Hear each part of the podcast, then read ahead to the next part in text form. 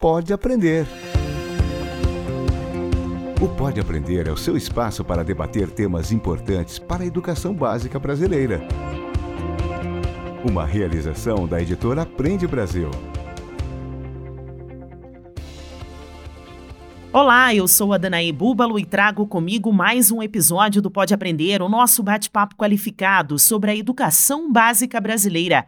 Uma excelente oportunidade para a troca de ideias e muito aprendizado. Seja na sua casa, no carro, no alto-falante ou no seu fone de ouvido. Vamos juntos? O fato é que é preciso interpretar as habilidades da BNCC para perceber que é o esporte, o jogo, a brincadeira, a luta, eles são meios para desenvolver aprendizagens que são importantes para os alunos e que conectam com o cotidiano deles. A partir da prática corporal, a gente vai, de fato, conseguir estabelecer outras relações. E aí precisa dessa expertise do professor, quando ele está fazendo esse planejamento, organizando essa, esse trabalho, de compreender que a, a prática ela é a matéria-prima para que isso aconteça. Livro aberto. Mais do que colocar o corpo em movimento, a educação física veio se transformando com a evolução da educação no Brasil.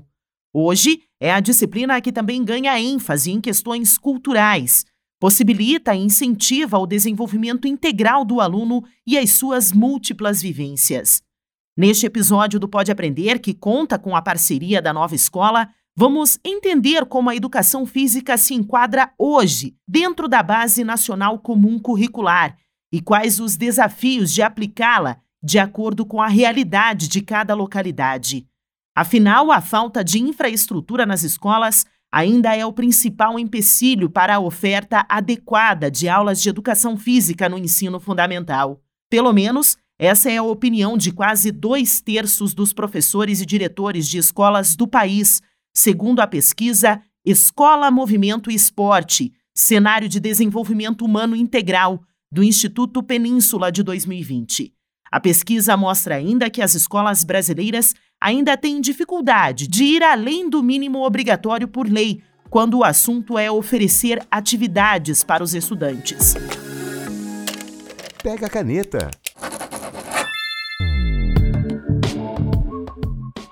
Bom, para entendermos um pouquinho mais sobre a importância da educação física e os seus desafios na educação básica brasileira, participam do nosso episódio de hoje o professor Luiz Vasquinho, autor de vários materiais didáticos de educação física no Brasil. O Luiz também é pedagogo. Luiz, seja muito bem-vindo ao Pode Aprender. Olá, Danaê. Muito obrigado. E participa conosco também a Kátia Costa, que é assessora pedagógica de educação física no Sistema de Ensino Aprende Brasil e trabalha na formação de professores na rede pública, com ênfase na educação física escolar. Então, Kátia, também seja muito bem-vinda ao Pode Aprender e muito obrigada por aceitar o nosso convite. Eu que agradeço, Dana. É um prazer estar aqui para a gente refletir sobre educação física escolar e a multiplicidade dela em todo o Brasil. Bom, professores, eu acho que para nós começarmos a nossa conversa, eu gostaria de saber o que mudou no ensino de educação física na atualidade. A gente pode começar pelo professor Luiz. Bom, a educação física ela vem tendo avanços já há um bom tempo. Desde a década de 80 iniciou-se um processo de revisar, de repensar a educação física no Brasil. Isso acabou criando algumas os acadêmicos, né, acabaram indo buscar em outras áreas do conhecimento informações, elementos que pudessem justificar a educação física numa perspectiva diferente do que ela vinha sendo praticada até então. Isso foi muito importante para a educação física, né? Porque a educação física nunca foi tão pensada assim no Brasil, mas ao mesmo tempo é, houve uma fragmentação do componente.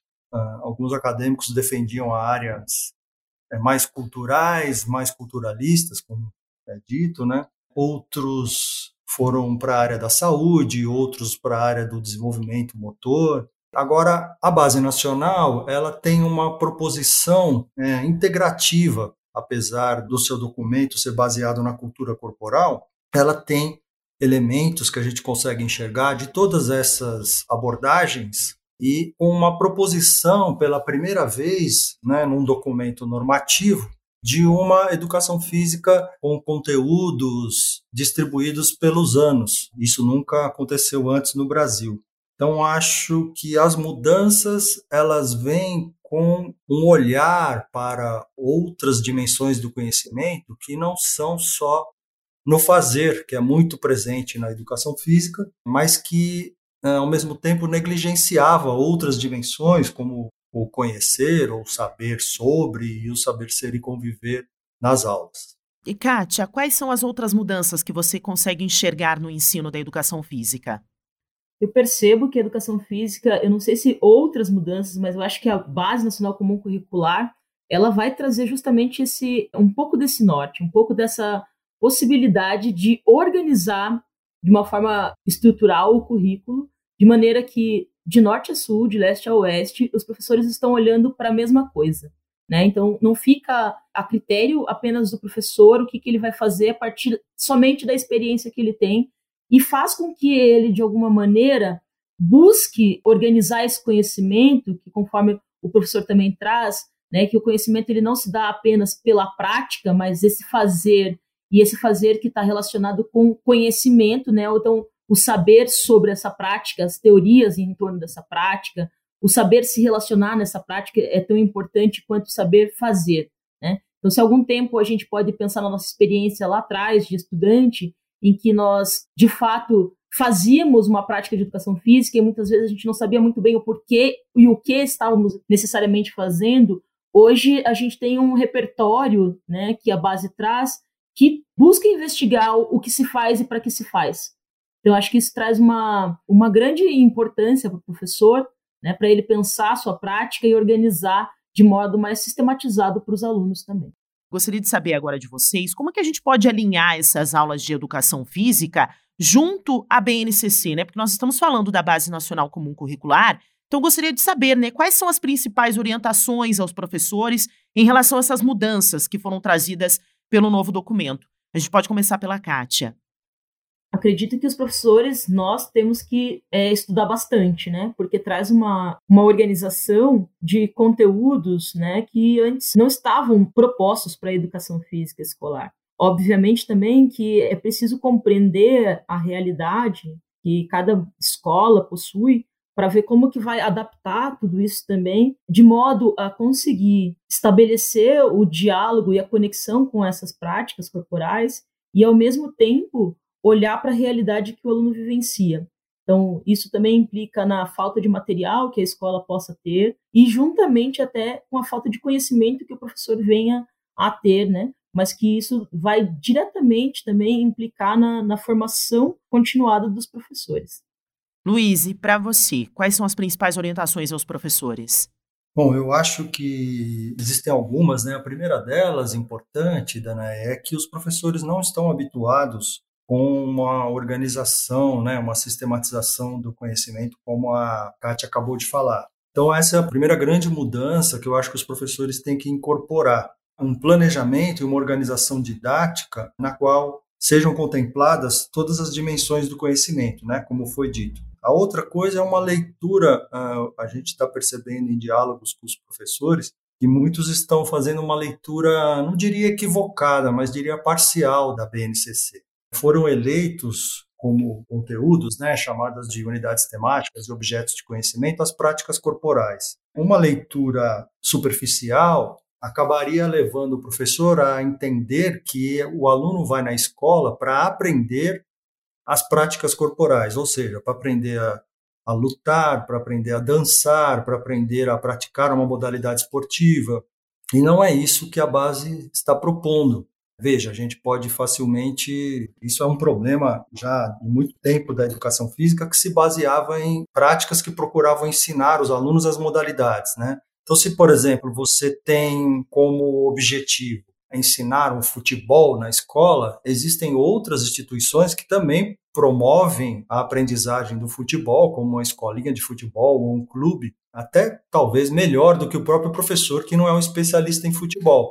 Então, qual seria a aprendizagem do aluno sobre o futebol na escola, que é diferente desse futebol que ele vai encontrar em outras instituições. E quando isso fica presente na educação física, na verdade, só está se perpetuando algo que era muito criticado, que era esse fazer com o intuito das práticas corporais como um fim, né, não como um meio, e mudando o objeto. Né? Então, antes era futebol, vôlei, basquete, handball, agora se inserem outros objetos, mas no fim o professor acaba fazendo a mesma coisa, que é acreditar, que é ensinar a prática em si para os alunos. Perfeito. Eu vou aproveitar e puxar uma fala da professora Kátia, que ela já começou a falar da questão das dificuldades né, que as instituições têm. Kátia, como que você enxerga os principais desafios da disciplina de acordo com, então, com essa realidade da escola pública brasileira?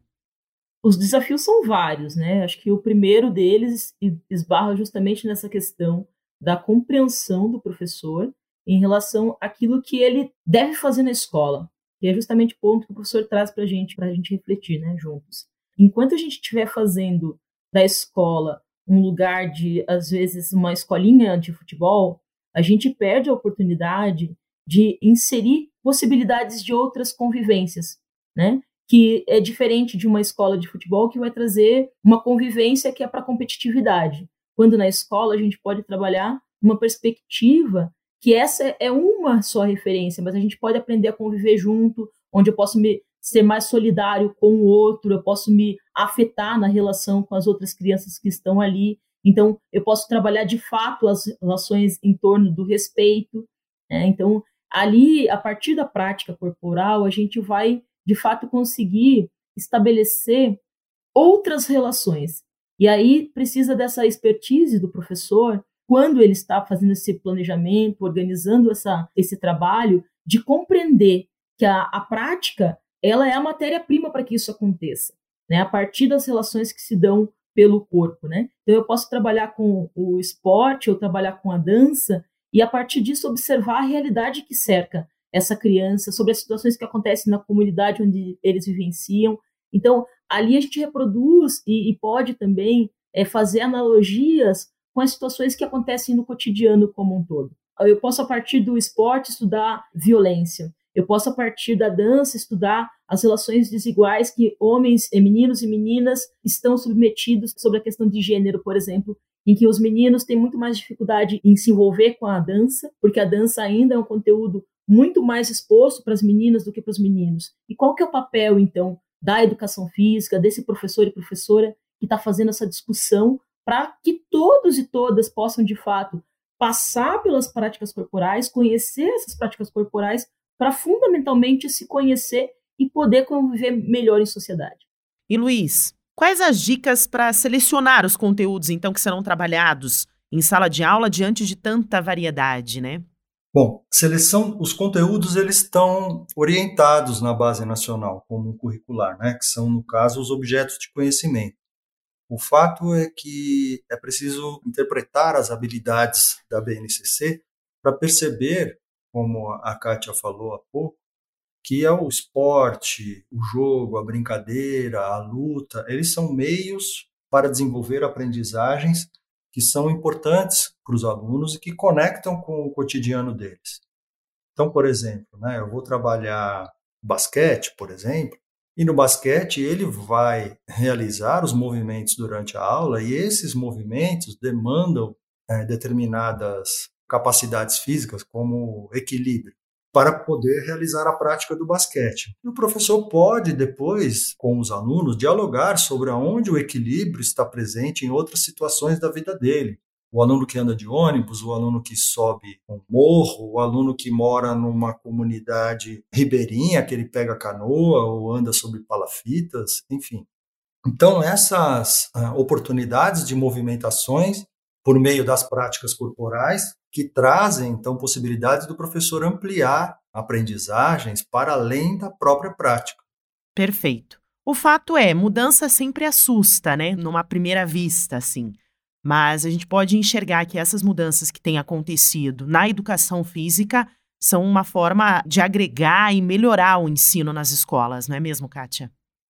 É isso mesmo. Não é de hoje que a gente vê que a, a mudança é, ela é necessária, né? A gente tem aí um movimento já. A gente pode até citar um documento que são o coletivo de autores que vai trazer já a cultura corporal e já indicando também a necessidade de estudar essa prática, né? Então, é preciso que todo o coletivo da escola se envolva com essa compreensão, né? É, é tarefa do professor de educação física, mas é tarefa de todos, para que todos se afetem realmente para compreender como que a educação física vem fazendo essa transformação como um todo e como que hoje nós, enquanto escola, a gente vai absorver essa mudança.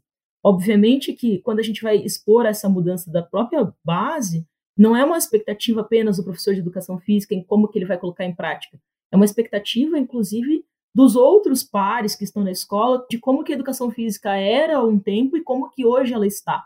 Então, às vezes, há uma, até uma cobrança do professor da realizar práticas como eram anteriormente, como era antigamente. Então, esse professor, às vezes, ele fica até preso a um modelo né, que, que hoje não faz mais sentido para a educação física, mas porque outros pares também vêm reivindicando esse lugar. As próprias famílias também precisam compreender essa mudança que se dá na educação física. E como o professor Luiz também trouxe, é importante que essas habilidades elas também sejam compartilhadas, né? Então as habilidades que estão sendo trabalhadas com os alunos, elas também precisam ser compartilhadas com a comunidade escolar como um todo. E a mudança, ela sempre vem talvez com esse ar de que não pode não dar certo, fazia sempre assim e sempre funcionou, mas é, é preciso também fazer esse movimento de reconhecer essas habilidades e ver como que nós vamos ganhar enquanto sujeitos que estamos construindo a nossa própria mudança, né? E como que a gente de fato transforma o ambiente escolar, né, a partir desse movimento de reconhecer a própria BNCC, que é um documento normativo, mas que daqui a pouco talvez a gente possa fazer outras mudanças a partir do momento que a gente incorpore ou incorpore no cotidiano da escola. Múltipla escolha. Esse é o momento do podcast em que eu sempre peço aos nossos convidados para que eles deixem dicas, né? Para quem quiser estender o tema do episódio, então dicas de filmes, livros, sites, para que os professores possam buscar, né, obter mais informações sobre a disciplina de educação física na atualidade e com essas novas mudanças que estão acontecendo. Então, professor Luiz, quais são as suas dicas de hoje? Uma dica importantíssima para o professor de educação física, eu acho que é a necessidade de, eu diria, uma aproximação dos outros componentes em termos de organização da sua prática pedagógica. Um professor se constitui do que ele conhece, do que ele acredita e do que ele viveu professor sai da faculdade com muito pouco conhecimento para atuar na escola, não só de educação física, mas dos outros componentes também. O fato é que os outros componentes têm um livro que orientam a organização dos professores, e a educação física não tem isso. Então, eu acho que um dos pontos importantes seria realmente ele ter essa compreensão melhor de uma organização didática e desse modelo de competências. Dito isso, eu tenho alguns livros para indicar, né? Dois deles são do mesmo autor, são livros acessíveis e fáceis, né? Um, o autor chama Anthony Zabala, que é um autor pesquisador sobre as competências na Espanha, que traz muitos exemplos práticos, que são bem interessantes. Um deles chama-se Como Aprender e Ensinar por Competências, e um outro chama-se Métodos para Ensinar Competências. Um outro livro que eu indicaria também é um livro já que ele trabalha numa perspectiva mais de como as habilidades da BNCC são compostas por três elementos, um deles sendo o processo cognitivo. Esse livro fala sobre o desenvolvimento cognitivo e a educação. Isso é importante porque a progressão dos conhecimentos da BNCC elas se dão pelos processos cognitivos, né, da BNCC no geral. Na educação física é um pouco diferente, inclusive passiva de crítica, mas os processos cognitivos são muito importantes. Então, eu sugiro um outro livro que chama Desenvolvimento Cognitivo e Educação, os inícios do conhecimento, são dois volumes, né? Os autores são José Castorina e Mário Carreteiro. E as suas dicas de hoje, Kátia? Eu quero deixar aqui um livro que eu acho de suma importância, que é da Eliana Ayub, que é sobre a ginástica geral e educação física escolar andando pelos municípios no Brasil, tenho visto o conteúdo da ginástica pouco explorado, e é um conteúdo extremamente rico, mesmo com várias adaptações que precisamos fazer, e isso implica justamente nesse ponto que o professor Luiz traz, que é justamente a, o planejamento, né? O reconhecer desses saberes que nós temos da educação física. Então, ele não está fadado somente à prática, ao saber fazer, mas traz outras dimensões também que a gente precisa conhecer e explorar. Quero deixar também uma outra dica, que é o blog de educação física do Aprende Brasil, que vem sendo alimentado aí, pensando na prática dos professores, em diálogo com os professores, com as demandas que eles trazem também, né, que acho que traz um, um recheio aí de possibilidades no diálogo com o professor. E acho que tem um grupo na, na Unicamp também ali, composto pelo Marco Bortoleto, o Rodrigo Malé do Prá, né, que vão fazendo também um, um, diálogo interessante, pensando no circo e na ginástica, com possibilidades também de, de organizar a educação física na escola, que vai dar bastante subsídios para o professor ficar antenado e deixar essa prática cada vez mais encorpada e significativa para os seus alunos. Diversão para casa. Bom, Kátia, o Pode Aprender agradece muito a sua contribuição, agradece também a contribuição do professor Luiz.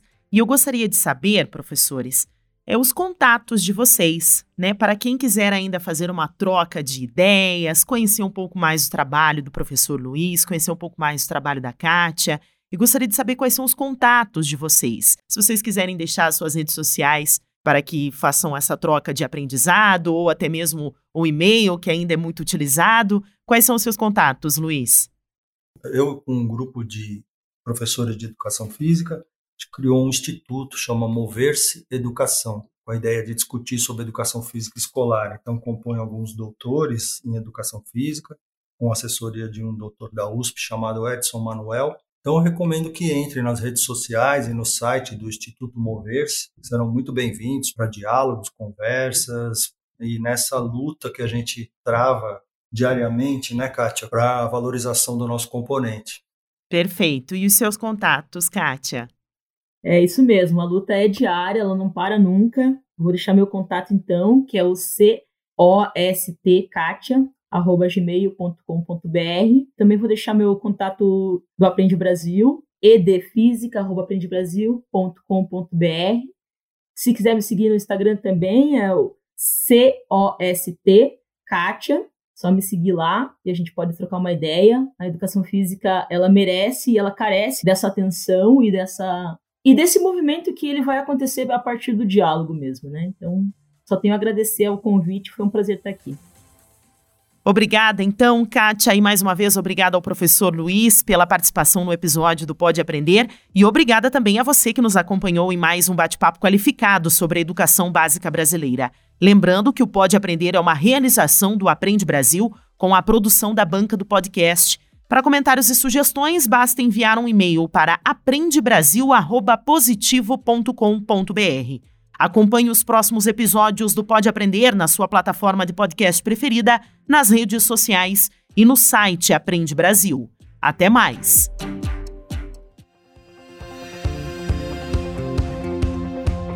Com produção e edição de banca do podcast.